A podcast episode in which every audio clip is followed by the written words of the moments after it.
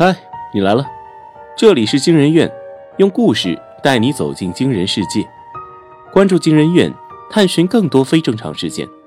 本节目由喜马拉雅 FM 独家播出。我是惊人院研究员，今天要讲的故事是《减肥笔记》，写谁谁胖。作者薛定谔的腹肌。死肥婆，滚吧！男友话音刚落，躲在男友怀中的闺蜜就甩了陆希文一耳光。随后，这对男女相互依偎着扬长而去。闺蜜化身小三，这样的戏码很俗，但确实在陆希文身上发生了。没有小说里写的倾盆大雨，反之，天空格外晴朗，无风亦无云。陆西文呆呆站在原地，甚至连反击的机会都找不到。暮色四合，陆希文失魂落魄地走在回家的路上，身旁走过两个小学生，他们欢声笑语地聊着考试成绩。我又考了一百分。陆希文加快了脚步朝前跑去。对现在的他来说，任何数字都像是在影射自己的体重。跑累了，陆希文停下来，气喘吁吁，泪水和汗水一起流淌。他望着深邃的夜空，内心说不出的苦闷。就在这时，一颗流星从夜空划过。陆西文眼睛一亮，想要许愿，随即又黯淡下去，自嘲道：“得了，现实点吧。”可下一秒，他立刻发现那颗流星的诡异之处。只见那流星拖着一条细长的红尾。逐渐朝自己的方向坠落而来，顷刻间就抵达了离地面不到五十米的高度。随即，那个物体忽然拐了一个弯，掉进了身旁的小树林里。陨石。陆希文的好奇心暂时掩盖了伤痛，他顺着小路拐进了树林，终于找到了，那是一个脸盆大小的浅坑，周围正散发着白色的青烟。陆希文定睛一看。竟然是一本普普通通的笔记本，用手碰了碰，凉的。这明显是从上万米的高空掉下来的，竟然是凉的，不可思议。陆希文觉得这个笔记本肯定不简单，揣在怀里望了望四周，急忙跑回家去。与此同时，长官找到坠落点了，可是它不见了，不见了，马上派人去搜，记得手脚轻点。被媒体发现就没戏了。外观和普通笔记本无异，但手感摸起来……说着，陆希文稍微用力扯了一下书页，扯不动，不像是普通的纸张。研究了大半天，毫无头绪。陆希文干脆拿起笔进一步试探，刚打算写人名，他忽然下意识的想起白天被小三扇的那一耳光。顿时怒从中来，气得直跺脚。等到回过神，连他自己都没察觉，本子上已经赫然写下小三的名字。盯着这个名字，越看越觉得来气，陆希文不由得口中咒骂：“这个贱人！我诅咒你喝水都长肥肉，胖个二十斤！”顿时，笔记本发出一道剧烈的蓝光，这光先是蔓延到陆希文的双手，继而遍布全身。十秒钟后，陆希文终于从蓝光的束缚中挣脱出来，大汗淋漓，气喘吁吁。这到底是什么东西？陆希文惊恐地把手中的笔记本甩了出去。也就是在这时，一件令他更加惊惧的事情发生了：他原本赘肉满满的两只手臂，现在竟然纤细无比，看起来毫无脂肪。他难以置信地顺着手臂看向自己的身体，摸了摸肚子。原先的小肚子也消失了。陆希文急急忙忙跑向体重秤，随后捂住嘴巴尖叫起来：“四十七公斤！”他一向对自己的体重记得清清楚楚，昨晚的数据还赫然印在脑海里：五十七公斤，整整十公斤，整整十公斤！陆希文嘴里不断念着这个数字，想起刚才咒骂小三的话。哈哈哈！难道真是老天爷来帮我了？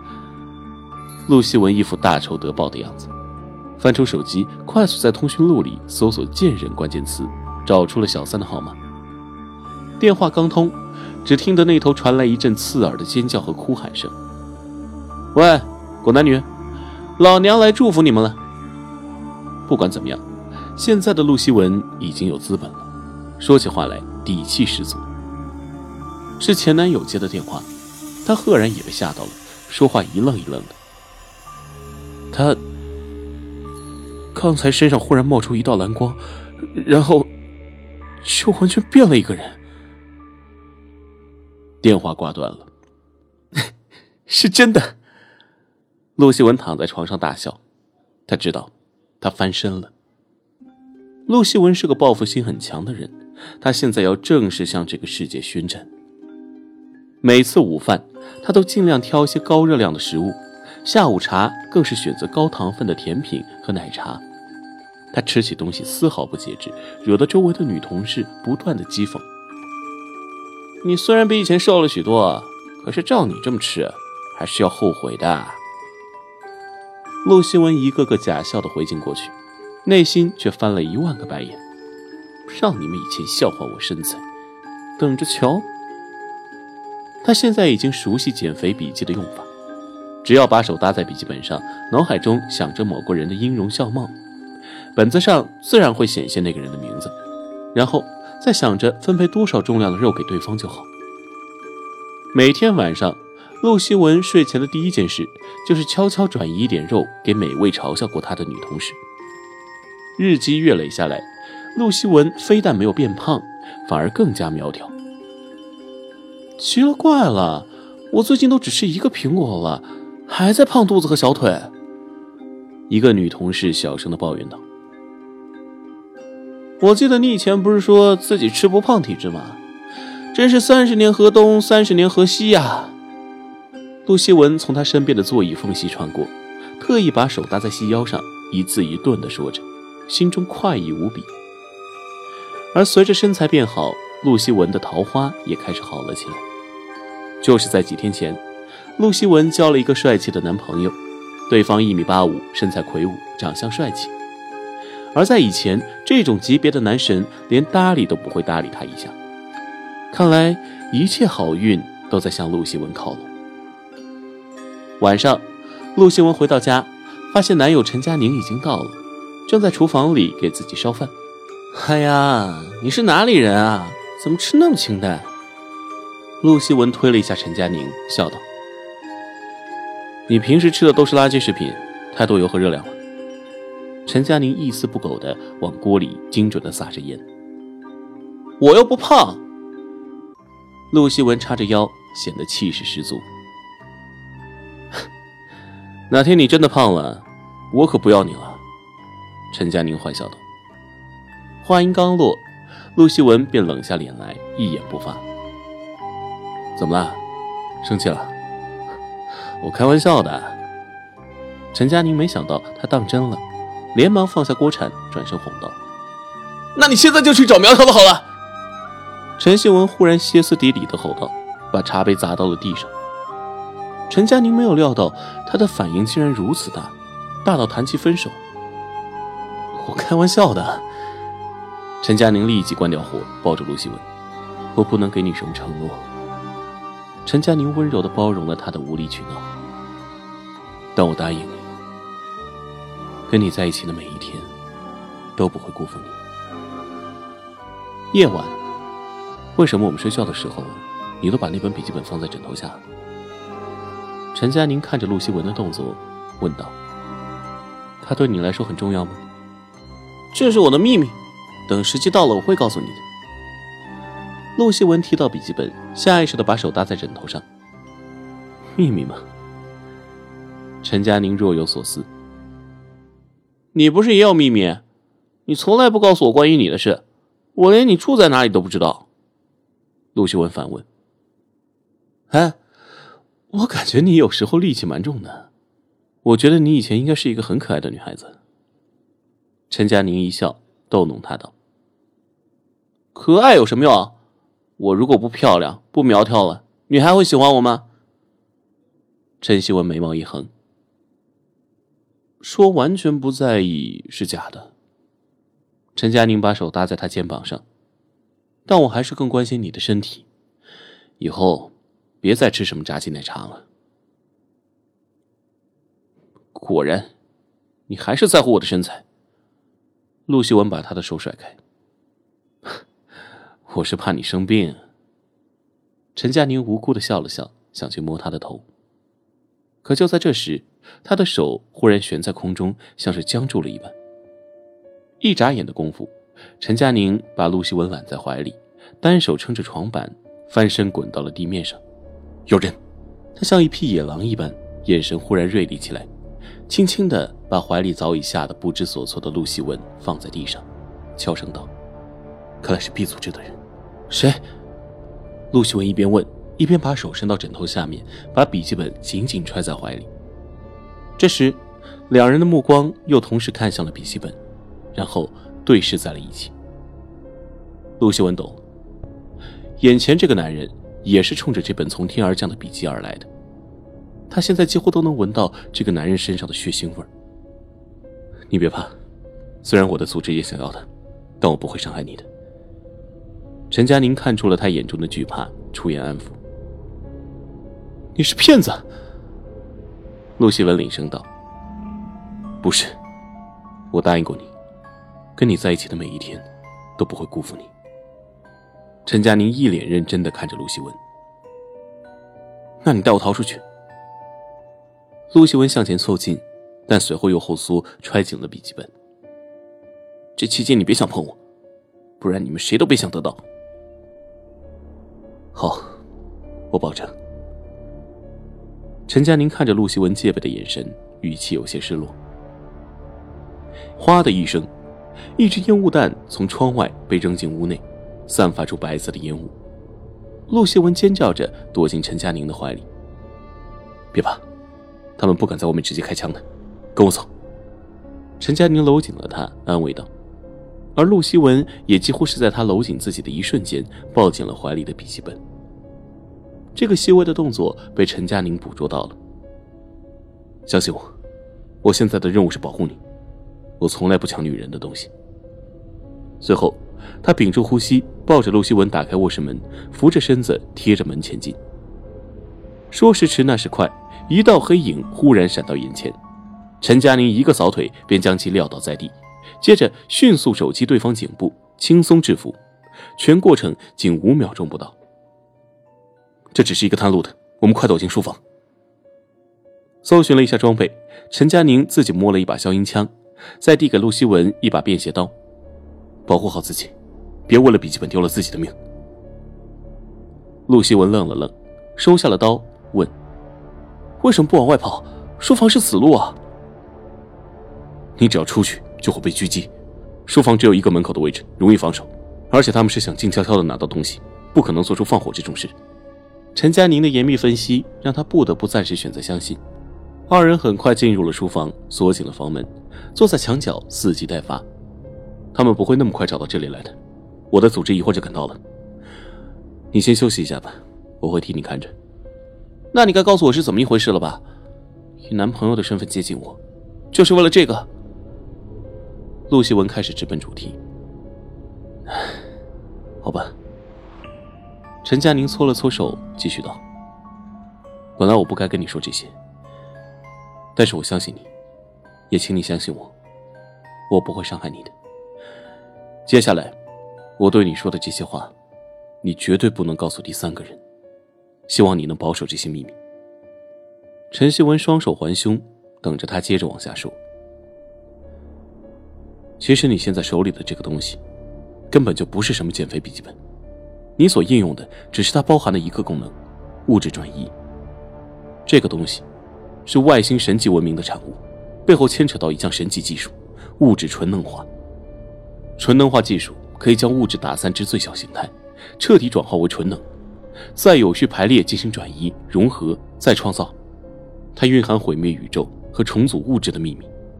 可能我这么说有点不好理解，那么就通俗点讲吧。如果掌握了其中的技术，就相当于拥有了上帝的造物能力。我们不知道它为何会出现在地球，但对于这个东西的监控，组织从未停下过研究。在组织内部公认的研究结果是，地球地质年代上的几次大灾难，包括生物的演化，都与它有关。但可能那时候的它形态不是一个笔记本，而是随机变化成当时地球物质的一个模样，所以它其实存在不稳定性，十分危险。陆秀文听得脑子有点乱，感觉现在怀里的东西变得万分陌生，本能的顶嘴：“你骗人！生物的演化难道不是自然进化的结果吗？”你这几个月也试过了，既然你能够接受它的物质转移功能，那我现在只是做了一下适当延伸，为何你就否认了呢？陈佳宁道。陆希文不得不承认，陈佳宁不仅格斗能力突出，口才和逻辑能力同样让人难以反驳。就在这时，门外传来了激烈的打斗声。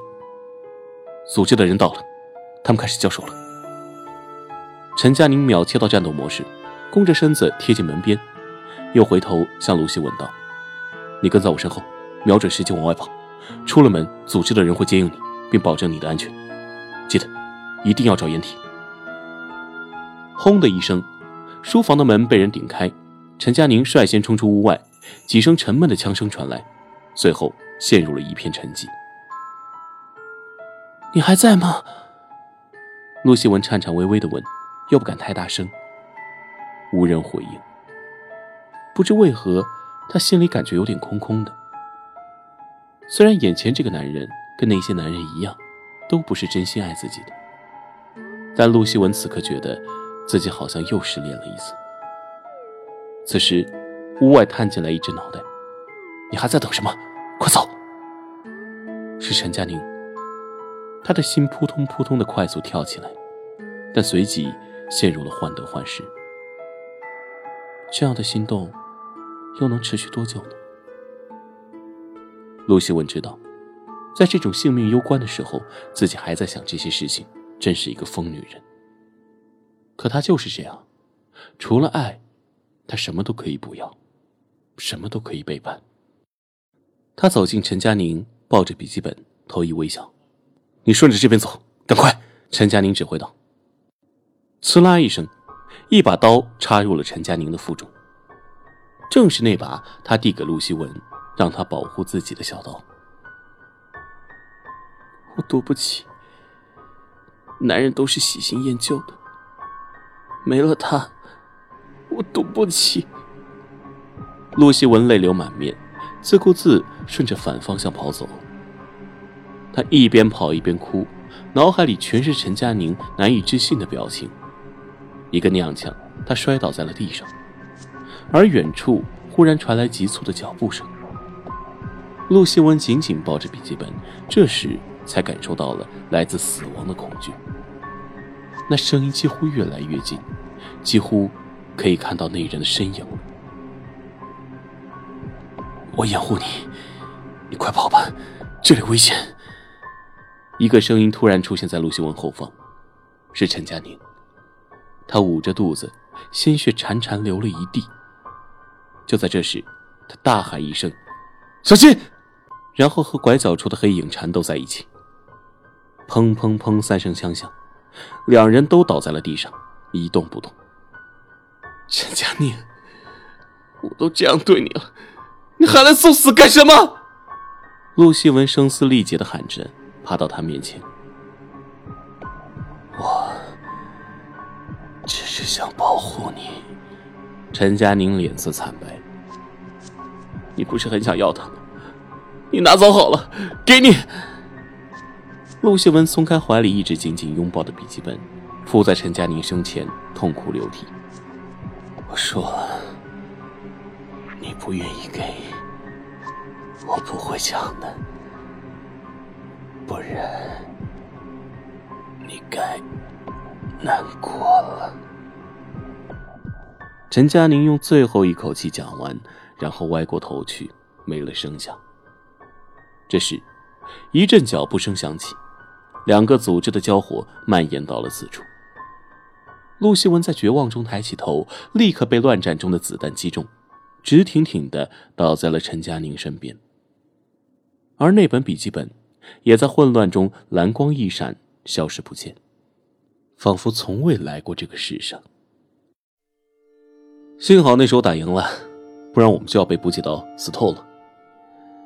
陈佳宁搬着家具，笑眯眯的道：“老婆，你坐着看好了，搬家这种事我来。你现在可是孕妇了，你是不是觉得我胖啊？按道理哪有那么快显形啊？”陆希文低头原地转了一圈，紧接着说：“你说，那个东西消失不见，去哪儿了？不知道。它本来就可以变成任何东西，组织也在调查。”陈佳宁压低了声调：“不管了，反正我们总算可以安稳下来过平凡日子。”陈希文从身后抱住了陈佳宁，一脸幸福。晚饭前。陆希文照例量了量体重。我最近总感觉肚子胀胀的，好像又大了一圈。陆希文揉了揉微鼓的肚子，显然不适应孕妇的生活。忽然，似乎想到了什么，陆希文神情严肃的抓住陈佳宁，追问：“你白天是不是说，它可以变成任何东西？”这时，两人同时打了一个激灵。纷纷看向那个微微鼓起的肚子，他还没走。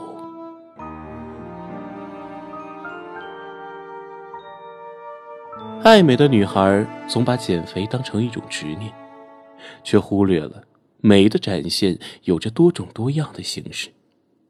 如果真的存在这样一本减肥笔记，你会使用它吗？来评论区说说你的想法吧。